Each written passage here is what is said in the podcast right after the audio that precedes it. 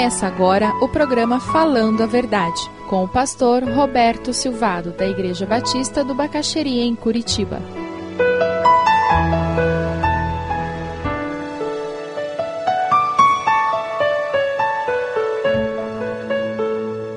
Eu quero compartilhar com vocês alguns mitos e alguns princípios que fazem com que a vida da igreja muitas vezes não funcione pelo mito ou funcione por causa do princípio.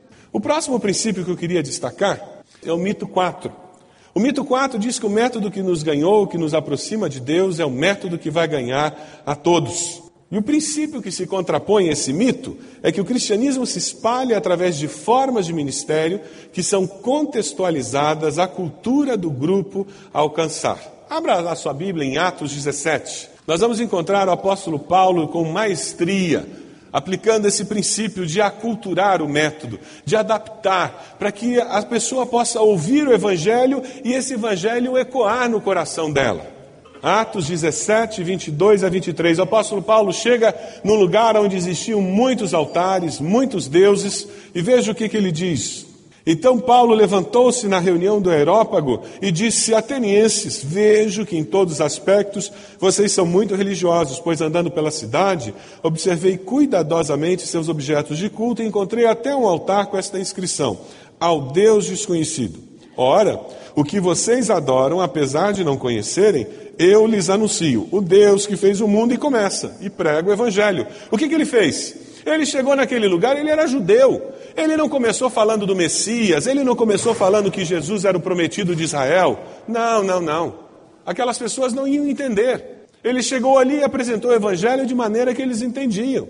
Se você vai pregar o evangelho para skatista, para roqueiro, você vai ter que falar uma linguagem que eles entendem. Se você vai pregar o evangelho para empresário, você tem que falar uma linguagem que eles entendam. O evangelho é o mesmo. É estratégia, a roupagem. O presente é o mesmo. O que nós mudamos é o papel de presente. O presente é o mesmo. O que tem que ser adaptado é o papel com que você embrulha esse presente.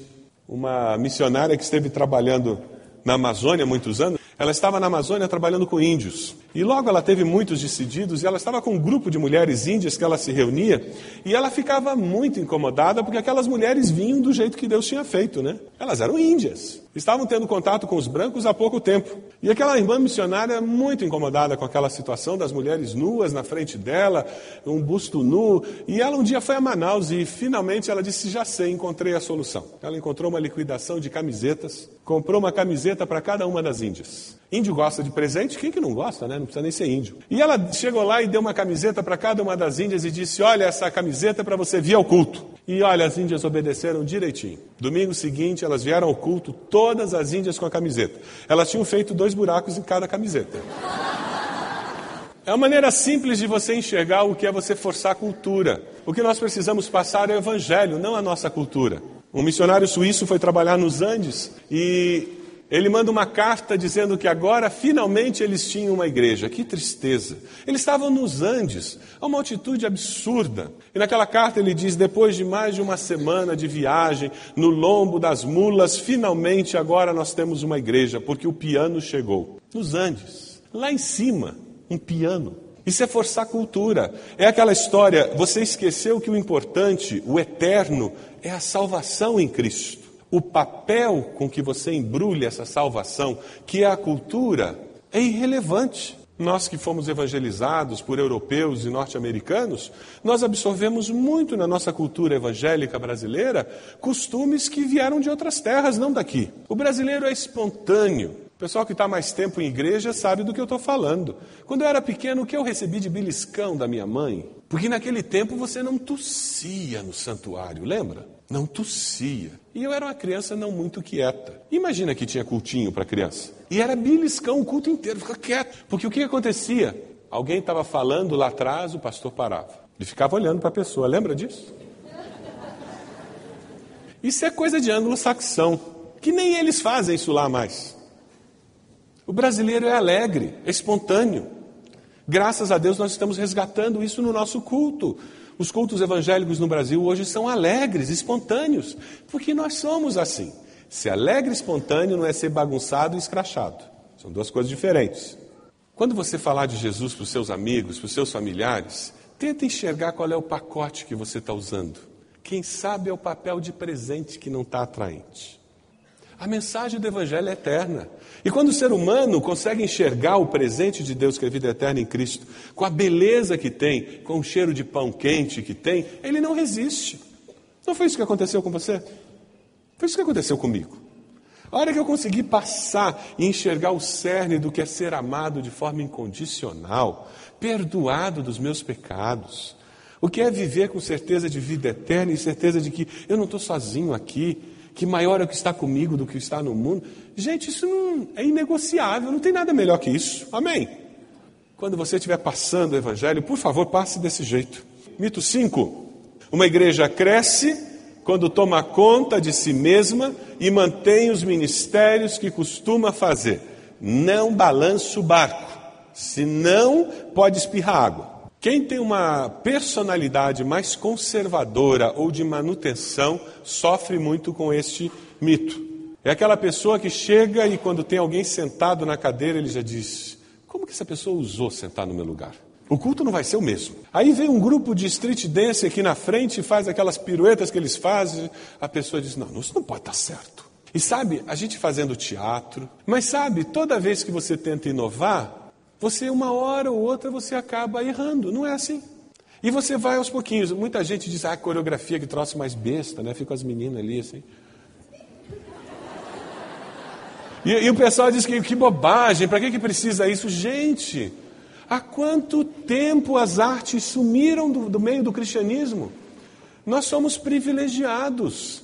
Nós somos a geração que está resgatando as artes. As artes surgem no meio do cristianismo. É só você ver os grandes compositores clássicos, a maioria deles compunham para quem? Para Deus. E as artes foram separadas do cristianismo e da fé cristã. E hoje nós estamos vendo ela chegando, agora, claro, vai ter que começar assim mesmo.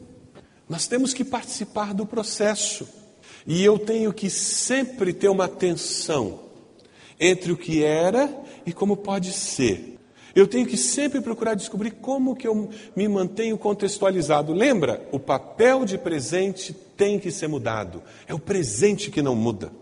Nós temos que sempre estar procurando novas maneiras de transmitir o mesmo evangelho. Veja o princípio: igrejas crescem conforme elas desenvolvem novos ministérios para preencher as necessidades da população a ser alcançada. Abra sua Bíblia lá em 1 Coríntios. Vamos lá, 9 e 19. Porque, embora seja livre de todos, fiz-me escravo de todos para ganhar o maior número possível de pessoas. Tornei-me judeu para os judeus, a fim de ganhar os judeus. Para os que estão debaixo da lei, tornei-me como se estivesse sujeito à lei, embora eu mesmo não esteja debaixo da lei, a fim de ganhar os que estão debaixo da lei.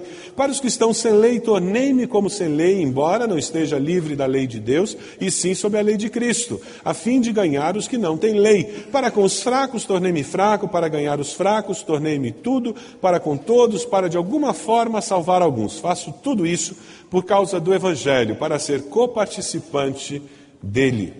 Esse é o renascimento do espírito empreendedor na igreja local. Eu não violento as minhas convicções, mas eu mudo o papel para que aquela pessoa possa entender o que eu estou tentando transmitir para ela. É ter sabedoria para fazer com que o pacote que embrulha o presente, que é a salvação em Cristo, seja o mais atraente possível para o maior número possível de pessoas. E uma igreja que faz isso é uma igreja que cresce e cresce de uma forma saudável. Uma igreja que faz isso redescobre o elo perdido com a comunidade.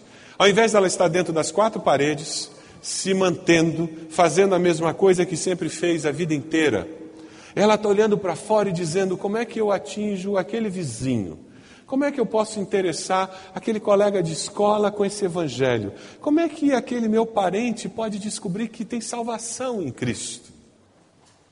Eu arriscaria dizer que a maioria aqui já comeu um pãozinho sem nada, dentro do carro ou no caminho para casa, porque ele estava quentinho quando a, o pessoal da padaria entregou. Já não comeu? Esse pão quente é irresistível. O que a gente tem que fazer é embrulhá-lo com um papel, como embalagem, que faça com que as pessoas aceitem. E quando elas abrem, elas dizem: Mas é tudo que eu sempre procurei a vida inteira. E eu queria desafiá-lo a assumir um compromisso com o Senhor e dizer: Deus, eu quero aplicar princípios que sejam eternos. O desejo do meu coração, Deus, é que a minha vida, o meu falar, o meu calar, o meu agir, o meu reagir, seja como um pão quente, tem um cheiro irresistível.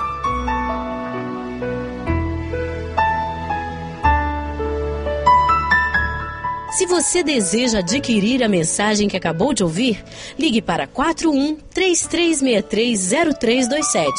Mencione o título ou o dia da mensagem e envie um e-mail para vida@ibb.org.br.